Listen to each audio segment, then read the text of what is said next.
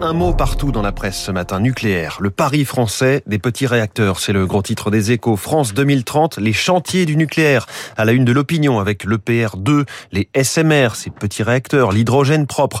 Nucléaire, la France y croit encore, titre La Croix qui euh, relève le balancement assumé par le président entre l'atome et le renouvelable. Le nucléaire s'invite dans la campagne, c'est la une du Parisien euh, aujourd'hui en France. La flambée des prix de l'énergie, le réchauffement climatique ont relancé le débat sur la place de cette filière en France. Entre les pros et les anti, ce sujet sensible se retrouve au cœur du débat pour la présidentielle.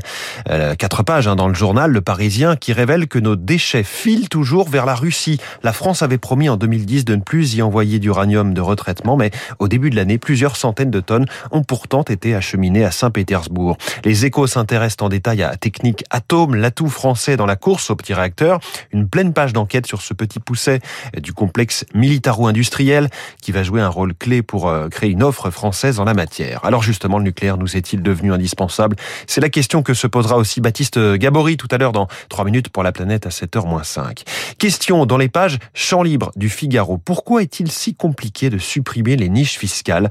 On en dénombre aujourd'hui 471 en France, représentant un coût pour l'État de 91 milliards d'euros. Il faut dire que les plus grosses niches fiscales sont les plus difficiles à supprimer politiquement.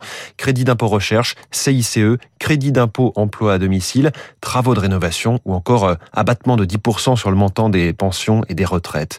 Dans les échos, un mot fait son retour, la stagflation. La crainte de la stagflation s'accentue avec la crise de l'énergie. Le spectre de ce phénomène des années 70 est agité par certains investisseurs. Croissance faible, chômage élevé, inflation forte. Mais un dérapage des salaires semble pourtant peu probable, notamment en Europe. L'histoire du jour en première page du Figaro Économie. Carrefour forme 85 000 salariés à dire oui aux clients en langue des signes. Le groupe a été sensibilisé par un membre de son personnel au problème que pose le masque qui empêche de lire sur les lèvres. Alors, une petite fiche mémo va rappeler aux hôtes de caisse une dizaine de signes. Bonjour, au revoir, bienvenue chez Carrefour, merci s'il vous plaît, tout va bien. Mais aussi ticket de caisse et carte de fidélité. Et puis dans les échos, pourquoi le Roquefort veut échapper au Nutri-Score? La Commission européenne veut rendre obligatoire ce système qui classe les produits alimentaires de A à E. Le Roquefort sera étiqueté E.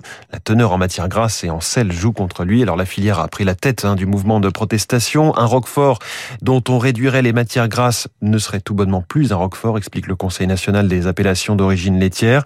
À noter que l'Italie, qui ne pratique pas aujourd'hui le Nutri-Score sur son territoire, n'y est pas favorable non plus. Elle craint pour ses deux plus grosses appellations, le Parmigiano Reggiano et le Grana Padano.